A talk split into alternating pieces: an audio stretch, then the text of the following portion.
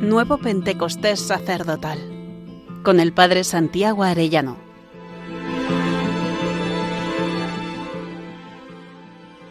Día octavo, examen de conciencia sacerdotal. Creo que es muy importante que hagamos buenos exámenes de conciencia. 1 Corintios 11, 28 nos dice, Así pues, que cada cual examine su propia conciencia, y que entonces coma así del pan y beba del cáliz, porque quien come y bebe sin discernir el cuerpo, come y bebe su condenación. El Señor nos pide que examinemos nuestra conciencia, y los sacerdotes lo debemos hacer, al menos en la oración de completas. ¿Cuántas veces agotados el mismo que les habla, pues no lo hacemos, o lo hacemos a todo correr, lo hacemos fatal? Pero tenemos que hacer buenos exámenes de conciencia, creo que nos puede ayudar a repasar los mandamientos, los pecados capitales, como solemos hacer, las obras de misericordia espirituales, corporales, o que repasemos algún examen de conciencia preparado. El Papa Francisco tiene uno hablando de las quince enfermedades de la vocación apostólica. Sentirse inmortal indispensable. Dos, el martalismo, activismo. Tres, fosilización mental y espiritual. Cuarto, la excesiva planificación y del funcionalismo. Quinto, la mala coordinación. Sexto, el Alzheimer espiritual. Séptimo, la rivalidad y vanagloria. Octavo, la esquizofrenia existencial. Noveno, los chismes. Décimo, divinizar a los jefes. Un décimo, la indiferencia hacia los demás. Duodécimo, la cara de funeral. Décimo tercero, la acumulación. Décimo cuarto, los círculos cerrados. Décimo quinto, la enfermedad del provecho mundano y del exhibicionismo. Nos puede ayudar a examinarnos. otro que tiene don José Ignacio Munilla, que podemos buscar en internet. Examen de conciencia sacerdotal, que nos hace examinarnos primero en cuanto oveja del rebaño de Cristo tentación de falsa seguridad, de, de ser autodidactas, de rutina tibieza, de falta de humildad y de esperanza de nuestra santidad. Y también en cuanto pastor del rebaño de Cristo, la falta de autoestima, de fe en el poder de Dios y en la oración apostólica, la necesidad de purificar nuestros criterios, la vanidad, los miedos que nos paralizan, la falta de método, la falta de cuidado personal, la impaciencia y cuáles son los predilectos de Cristo y cuáles los nuestros. Todo ello enriquecido por textos de la pastora Davo Bobis. Quiero citar de él, de don José Ignacio Munilla, la oración preparatoria que hacemos nuestra. Señor Jesús, que cuando Juan reclinó su cabeza sobre tu costado, lo elegiste como tu discípulo amado, como tu discípulo amado, y le revelaste tu intimidad. Concédenos a cuantos hemos sido llamados a prolongar tu ministerio pastoral en la Iglesia, la gracia de pensar, sentir y actuar conforme a los designios de tu corazón misericordioso. Virgen María, ilumina nuestra conciencia de sacerdotes con la verdad, sobre todo nosotros mismos, con la verdad sobre nosotros mismos. Haz que en este examen podamos vernos como nos ve tu Hijo. Amén. A la luz de su mirada.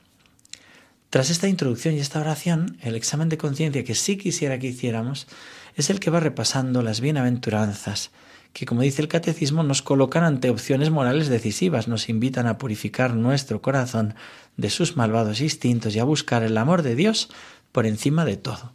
Lo tomo del cardenal Raniero Cantalamesa en esos ejercicios espirituales que dio a los sacerdotes y obispos. Dice él, el mejor modo de tomar en serio las bienaventuranzas evangélicas es servirnos de ellas como de un espejo para un examen de conciencia verdaderamente evangélico.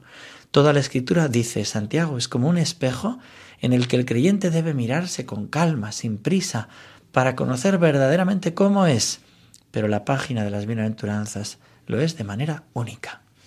Primero, bienaventurados los pobres de espíritu, porque de ellos es el reino de los cielos. A modo de preguntas, ¿soy pobre de espíritu? ¿Pobre dentro? ¿Abandonado en, abandono todo en Dios? ¿Soy libre y estoy desapegado de los bienes terrenos? ¿Qué representa el dinero para mí? Trato de seguir un estilo de vida sobrio y simple, como conviene a quien quiere testimoniar el Evangelio. Tomo enseguida el problema de la espantosa pobreza no elegida sino impuesta a tantos millones de hermanos míos. ¿Los tomo en serio a los pobres? Segundo, bienaventurados los que lloran, porque ellos serán consolados. Considero la aflicción como una desgracia y un castigo, tal como lo hace la gente del mundo, o como una oportunidad de parecerme a Cristo? ¿Cuáles son los motivos de mis tristezas? Son las mismas razones por los que se afligía Jesús, que lloró por Jerusalén, y por el dolor de la vida de Naín, o son las mismas razones que tiene el mundo? ¿Trato de consolar a los demás o solo ser consolado yo? ¿A quién recurro para consolarme cuando me siento deprimido? ¿A la oración o a Internet? Sé guardar como un secreto entre Dios y yo alguna contrariedad, sin hablar de ello a diestro y siniestro. Tercero, bienaventurados los mansos, porque ellos poseerán la tierra. ¿Soy manso? Hay una violencia de las acciones, pero también hay una violencia de las palabras y de los pensamientos. ¿Domino la ira fuera y dentro de mí? ¿Soy amable y afable con quien está cerca de mí? Cuarto, bienaventurados los que tienen hambre y sed de justicia, porque ellos serán saciados.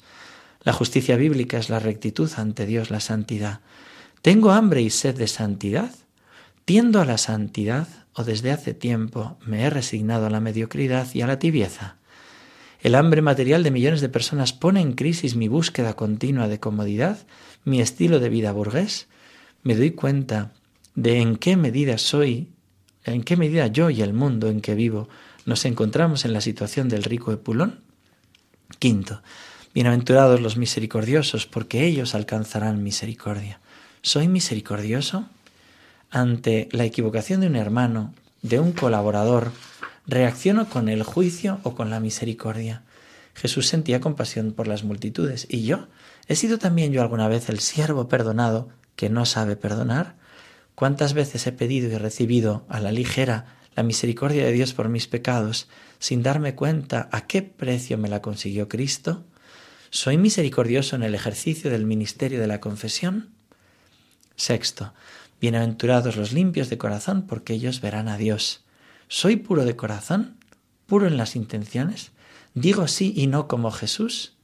Hay una pureza del corazón, una pureza de los labios, una pureza de los ojos, una pureza del cuerpo. Trato de cultivar todas estas purezas tan necesarias especialmente para las almas consagradas. Lo opuesto más directamente a la pureza de corazón es la hipocresía. ¿Yo? ¿A quién trato de complacer con mis acciones? ¿A Dios o a los hombres? Séptimo. Bienaventurados los que trabajan por la paz, porque ellos serán llamados hijos de Dios. ¿Soy un trabajador por la paz? Pongo paz entre las partes. ¿Cómo me comporto cuando hay conflictos de opiniones de interés? Me esfuerzo por dar a conocer siempre y solo el bien, las palabras positivas, dejando caer en el vacío el mal, los chismes, lo que puede sembrar discordia. ¿Tengo paz de Dios en mi corazón? Y si no, ¿por qué? Octavo, bienaventurados los perseguidos por causa de la justicia, porque de ellos es el reino de los cielos. ¿Estoy dispuesto a sufrir algo en silencio por el Evangelio? ¿Cómo reacciono ante alguna ofensa o desaire que recibo? ¿Participo íntimamente en los sufrimientos de tantos hermanos que sufren verdaderamente por la fe o por la justicia social y la libertad? Examina tu conciencia, examinémosla cada uno y considera si Jesús te dice estas palabras. Hijo mío sacerdote, no quiero que al examinar tu conciencia hagas eco al acusador que día y noche os está acusando. Quiero transformarte y llenarte de mi amor y misericordia. Siente el dolor de tu caída, no para que veas el peso del que es imposible levantarse, sino para que sepas que siempre te sigo esperando. ¿A qué zarzal no entraría yo, aunque las espinas fueran puñales para rescatarte y dar mi vida por ti? Mi amor es grande, mi misericordia es infinita. ¿No ves que en mí no hay otra cosa que no sea una mirada de entrega y fidelidad? Mi corazón es una alianza de entrega contigo. Entrégame tu pobreza. No temas, yo estaré contigo. Puede responderle con este soneto que compuso mi Padre de la tierra. Dice así, cobijado en tu pecho, Jesús mío, acurrucado en ti con mis pesares, acudo a ti tras tantos avatares, sin sosiego, sin paz, lleno de hastío.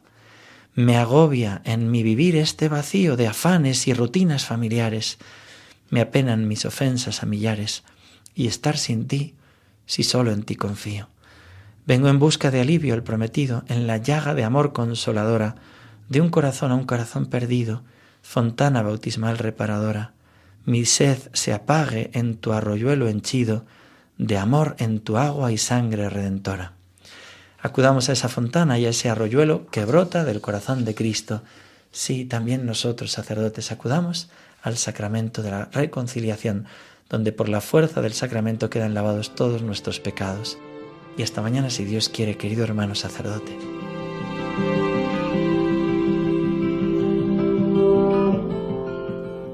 Nuevo Pentecostés sacerdotal con el Padre Santiago Arellano.